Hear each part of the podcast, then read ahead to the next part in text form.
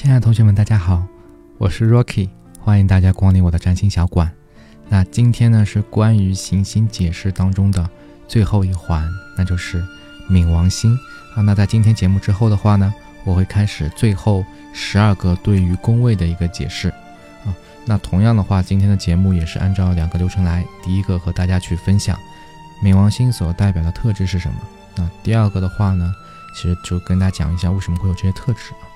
那说到冥王，其实在中国人的一个传统的教育当中啊，其实对于冥王的了解其实非常的深刻的啊，因为你对其他可能没什么了解，冥王肯定知道啊。冥王叫什么叫哈迪斯，对吧？OK，这第一个，第二个的话，冥王在那个中国的传统文化叫阎王，对吧？OK 啊，那冥王星所代表的含义是什么呢？其实你只要记两个字、两个词儿就可以了。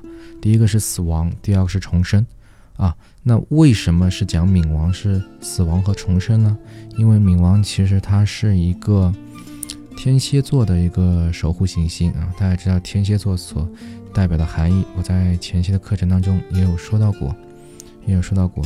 那冥王呢，同样是天王、海王和冥王这三颗行星是思维层面的行星，它思考的呢就是一个终极的问题啊，就是活着有什么意思啊？我活着为了啥？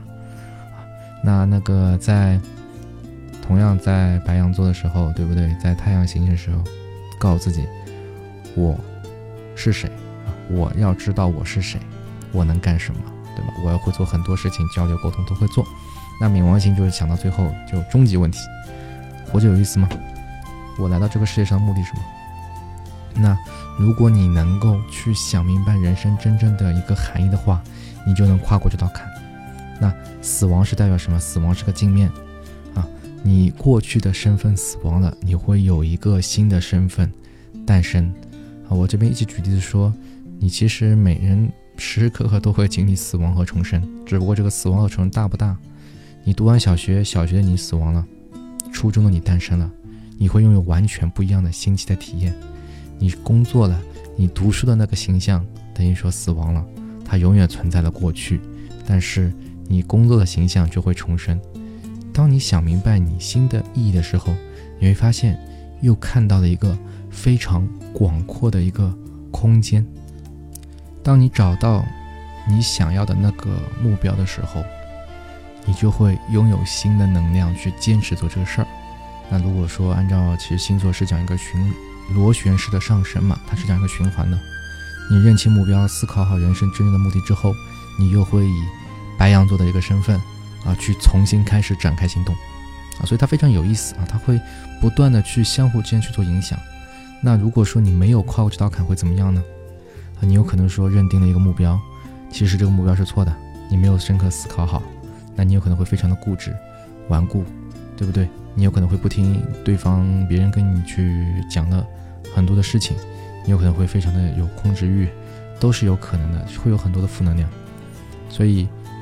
那个冥王星，它是一个平衡的行星，内心世界的精神精神领域的一个行星。正常是在地球上是看不到这颗行星的，它隐藏在深深的黑暗之中，是离地球最远、最没有存在感。但是它就像一个站在制高点去俯瞰整个太阳系的一个行星一样，静静的去看，世态炎凉，看很多，静静的思考，然后想出人生终极的一个含义。啊，所以这就是冥王所代表的一个含义，死亡和重生，啊，对人生的一个终极的一个思索，一个思索。好的啊，同学们，那讲到这里的话呢，其实关于十颗行星的一个特质啊，已经全部讲完了。那我也在最开始的课程去讲过啊，那去看自己的星盘有很多方式，你可以只看太阳，也可以只看日月升，太阳、月亮和上升，你也可以看。行星、星座和宫位三者结合都可以，甚至你可以去看相位之间的配合，对不对？会不会落线啊？这些都可以看。当然的话呢，我是希望说大家能够通过这些课程，我的这个专辑可以去通过行星、星座和宫位三者去对自己做一个初步的定位。好，那下期节目开始的话，我会具体开始讲十二星座的一个领域啊。那讲完领域之后，我还会画一些例子去跟大家讲解一下，如何去把我所讲的东西运用到。实际情况当中，好，那如果你对于课程感兴趣的话呢，那你也可以给订阅，也可以关注，也可以留言，都是可以的，也是可以帮助我更好的将专辑去打磨的更加的完善啊。那如果你想知道自己的本命盘是什么，或者说你想知道和对另一半的合盘是怎么啊，那也可以在私信中加我微信啊，那我会跟大家去做个讲解。好，同学们，那今天的课程就到这里为止了，让我们下期节目再见。